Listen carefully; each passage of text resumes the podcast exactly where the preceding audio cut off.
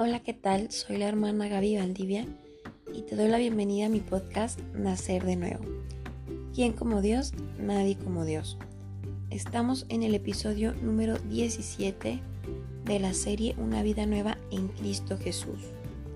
Y el tema de esta semana es Cristo Rey, con motivo de la fiesta de, de este domingo que es el fin del tiempo litúrgico, del año litúrgico, y que concluye con esta festividad.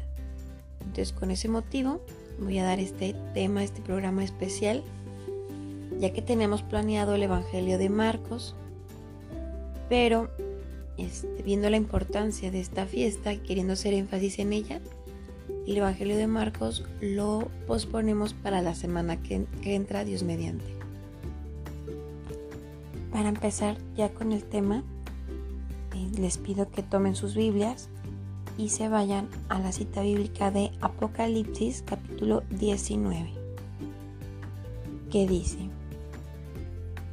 a partir del versículo 13, viste un manto empapado en sangre y su nombre es la palabra de Dios. Y los ejércitos del cielo, vestidos de lino, blanco puro, le seguían sobre caballos blancos. De su boca sale una espada afilada para herir con ella a los paganos. Él los regirá con cetro de hierro. Él pisa el lagar del vino de la furiosa cólera de Dios, el Todopoderoso. Lleva escrito un nombre en su manto y en su muslo. Rey de reyes y Señor de señores. Esta es palabra de Dios. Te alabamos Señor. Cristo es el Rey del universo y de cada uno de nosotros. Es una fiesta de las más importantes del calendario litúrgico porque celebramos que Cristo nuestro Señor es el Rey del universo. Su reino es el reino de la verdad y la vida, de la santidad y de la gracia, de la justicia, del amor y de la paz. La fiesta de Cristo Rey fue instaurada por el Papa Pío XI el 11 de marzo de 1925. Es una festividad inspirada en la Revolución Cristera de México, ya que aquí se proclamó y se gritó en voz de todos los cristeros este título, Cristo Rey, viva Cristo Rey. El Papa quiso motivar a todos los católicos a reconocer en público que el mandatario de la Iglesia es Cristo Jesús, Cristo Rey del universo. Posteriormente se movió la fecha para celebrarla, dándole un nuevo significado, un nuevo sentido. Al cerrar el año litúrgico con esta fiesta se quiso resaltar la importancia de Cristo como el centro y el Rey universal de toda la historia, el principio y el fin, el alfa y la omega. Cristo reina en las personas con su mensaje de amor, justicia y servicio.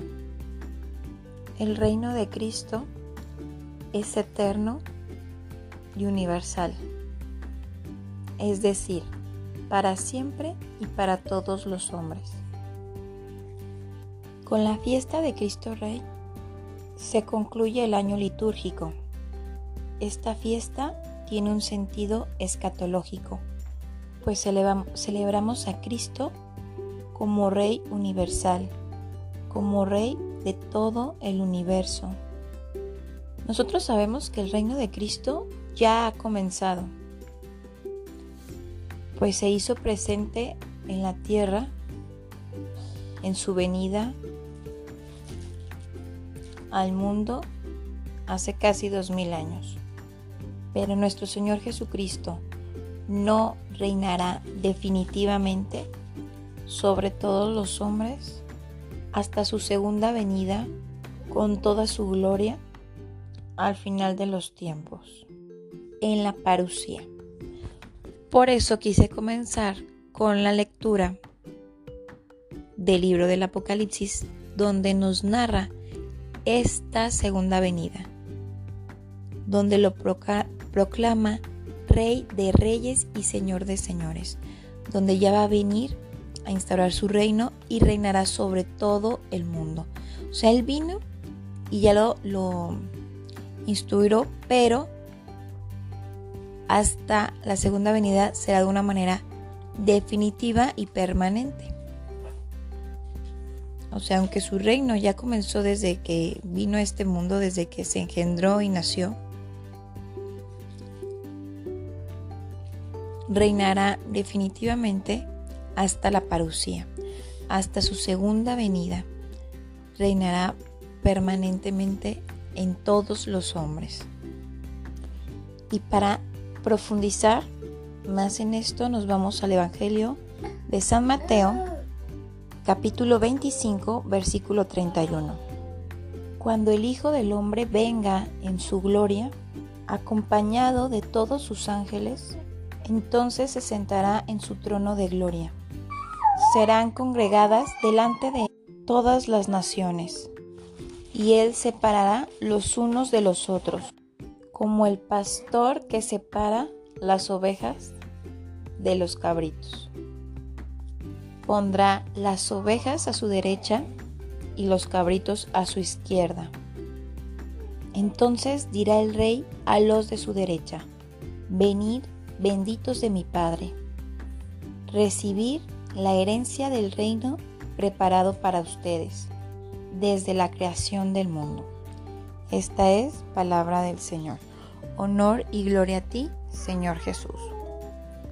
En la fiesta de Cristo Rey celebramos que Cristo nuestro Señor puede ya empezar a reinar en cada uno de nosotros, en nuestros corazones, en el momento en que nosotros se lo permitamos.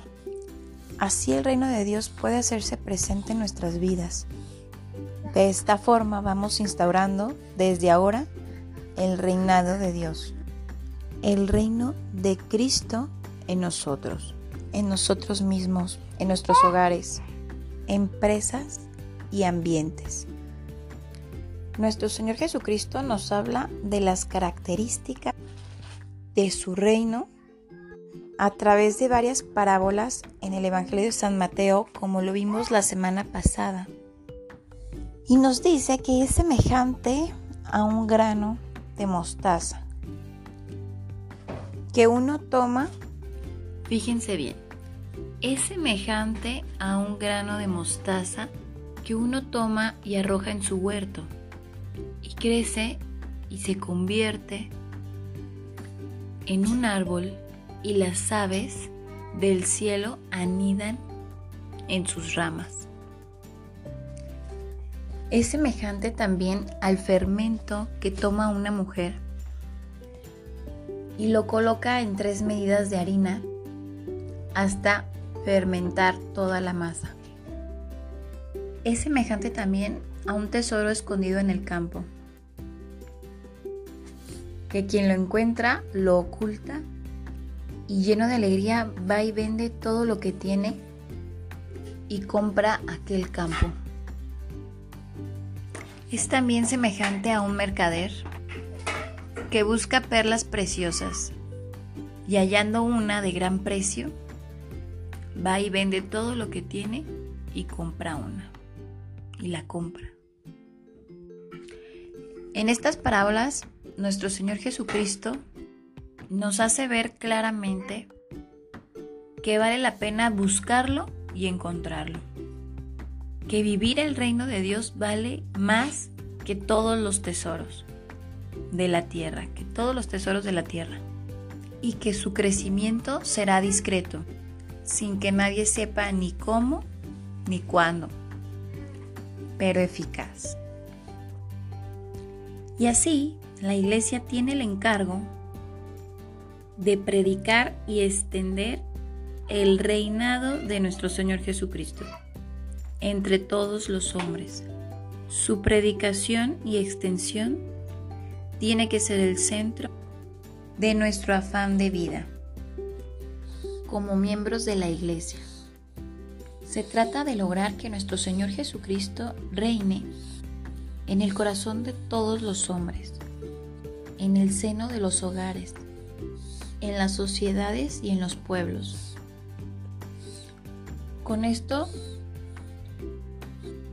conseguiremos alcanzar un mundo nuevo en el que reine el amor, la paz, la justicia y la salvación eterna a todos los hombres. Y para lograr esto, ¿qué necesitamos hacer? Pues vivir una vida nueva en Cristo Jesús, como el lema de esta serie, de esta serie de episodios. O sea, en primer lugar debemos conocer a nuestro Señor Jesucristo, conocerlo en verdad, con la lectura y la reflexión de la Biblia, del Evangelio, con la oración personal y los sacramentos, ya que con ellos nuestro corazón se va preparando para recibir las gracias del reino de Dios, abriendo nuestros corazones a su amor. Se trata de conocer a nuestro Señor Jesucristo de una manera experiencial, no solamente teológica. Así como nos dice el apóstol Santiago, la fe sin obras está muerta. O sea, no solamente es de puro conocimiento, sino es de la experiencia vivida con nuestro Señor Jesucristo. Así pues, acerquémonos a la Eucaristía, es acercarnos a Dios mismo, para recibirlo en abundancia. Y orando con profundidad, escuchando al Dios que nos ama. Al empezar a, conocer a nuestro Señor Jesucristo, lo comenzaremos a amar inmediatamente, espontáneamente, porque Él es toda bondad. Y cuando uno se enamora, se le nota. Cuando lo empecemos a conocer, lo vamos a empezar a amar automáticamente no podremos resistirnos a su amor. El tercer paso para que nuestro Señor Jesucristo reine en nuestras vidas es empezar a imitarlo. El amor nos llevará el amor nos llevará sin darnos cuenta a hacer como Cristo, pensar como nuestro Señor Jesucristo. Cuando comencemos a imitar a nuestro Señor Jesucristo, entonces comenzaremos a instaurar el reino de Dios en nuestras vidas, en nuestras familias, en nuestra sociedad. Y así surgirá nuestro compromiso apostólico de querer extender el reino de Dios. Porque nosotros estaremos llenos, impregnados, rebosantes, y entonces así lo podemos transmitir y seguir propagando con todas las demás personas para instaurar el reino de Dios en todo el mundo. Así como nos, nos lo mandó nuestro Señor Jesucristo a través de sus apóstoles. Vaya por todo el mundo y prediquen la buena nueva, anuncien el reino de Dios. Dedicar nuestra vida a extender el reino de Dios en la tierra es lo mejor que podemos hacer. Pues Dios nos dotará de esa perfecta alegría que hablaba mi Padre San Francisco de Asís. De esa perfecta alegría que aunque vivamos dificultades, vivamos pruebas, tendremos la paz y la alegría en el Señor. Y un ejemplo de eso muy claro son los mártires de Cristo.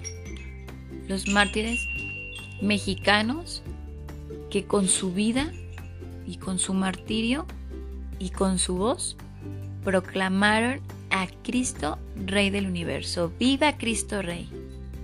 Todos ellos murieron gritando y proclamando a Cristo como Rey. Viva Cristo Rey.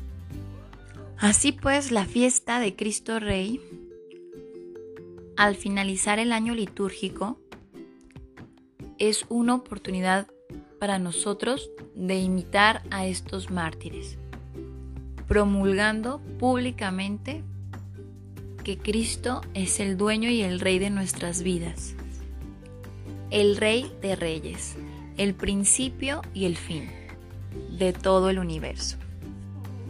Y así quiero concluir con un cántico cristocéntrico que viene en una de las cartas de San Pablo en Filipenses 6. No, perdón, en Filipenses 2, 6, 11. Y dice, Cristo, a pesar de su condición divina, no hizo alarde de su categoría de Dios.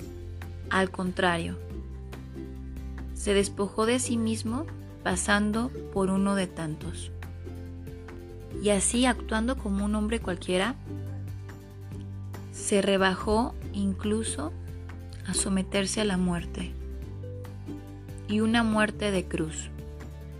Por eso Dios lo levantó sobre todo y le concedió el nombre que está sobre todo nombre.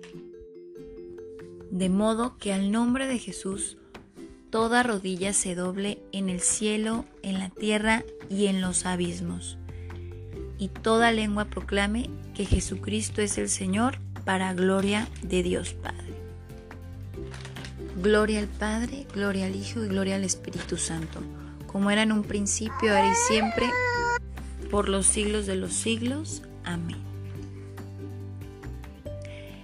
Y ya con esto daríamos por terminado el tema de esta semana. Próximamente, la semana que entra, Dios mediante, daríamos el Evangelio de, Mate, de Marcos, perdón, de Mateo. De Mateo fue el que vimos la semana pasada, el de Marcos sería el de la semana que entra.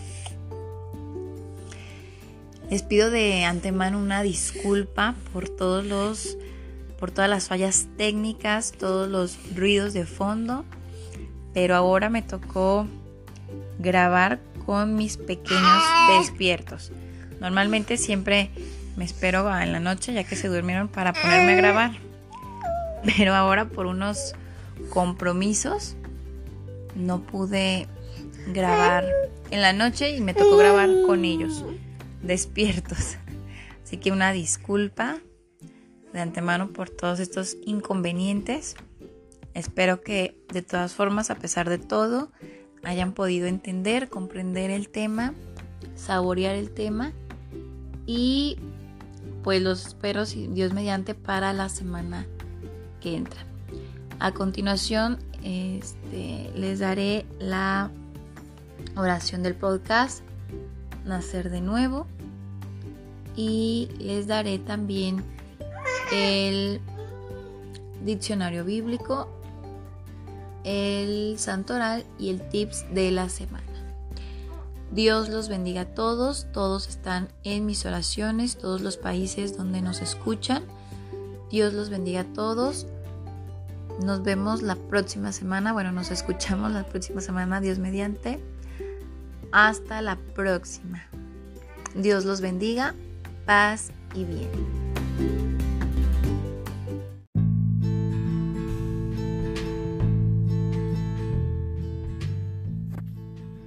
Llorando yo nací, llorando moriré en medio del dolor. Mientras oraba así, viniste tú a mí. Me preguntaste, ¿qué quieres que haga yo por ti? Tus ojos yo miré, mis manos levanté y te grité, Señor. Sáname de mis heridas, dame un nuevo corazón para aceptar mi vida y amar con tu amor. Sáname por tus heridas, de mi miedo y mi rencor, de mis culpas y caídas. Sálvame con tu perdón. Jesús. Tú eres Salvador. El Padre te envió al mundo por amor. Y yo estoy aquí porque confío en ti, pues bajo el cielo no hay otro nombre con poder. A ti levantaré mis manos y mi voz, gritándote, Señor. Ya no quiero ser el mismo. Quiero amar y perdonar. Yo quiero nacer de nuevo y en tu nombre comenzar. Jesús. Amén.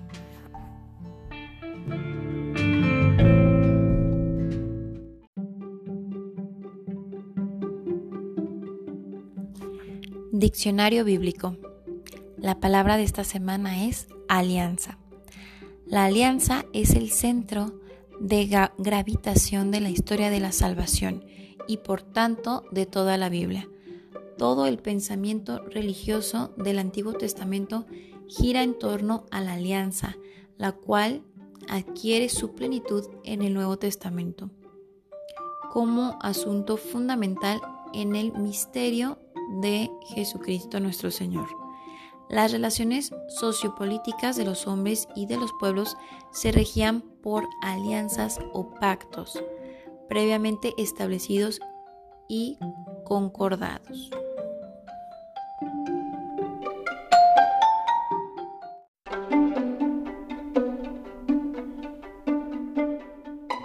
Santoral San Francisco de Asís por Tomás de Celano. Una mañana, asistiendo a misa en la porcíncula, escuchó el Evangelio que dice, Vayan y prediquen anunciando que el reino de Dios está cerca. Curen a los enfermos, resuciten a los muertos, limpien a los leprosos, arrojen a los demonios, no lleven oro, ni plata, ni alforja, ni dos túnicas, ni sandalias, ni bastón, porque el trabajador merece su recompensa. Mateo capítulo 10.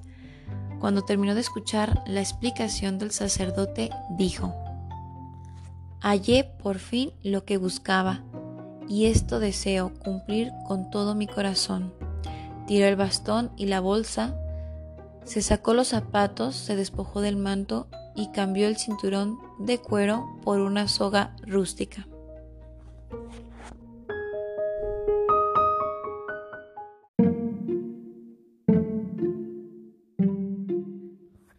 De la semana.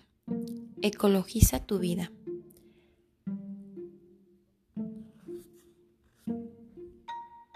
¿Llevas un estilo de vida amigable con el medio ambiente?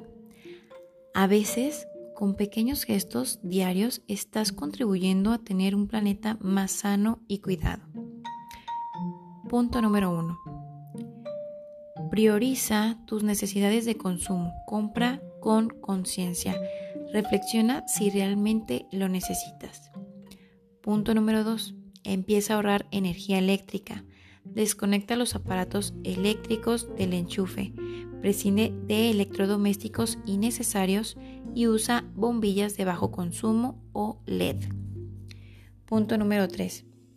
Haz del reciclaje un hábito diario. Antes de desechar algún objeto, piensa si lo puedes reutilizar para alguna otra cosa o si es útil para alguien más.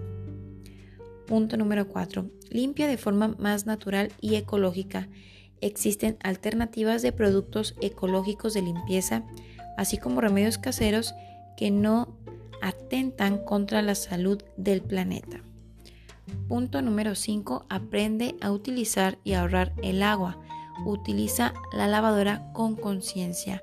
Prioriza la ducha al baño y recoge el agua mientras esperas a que salga el agua caliente.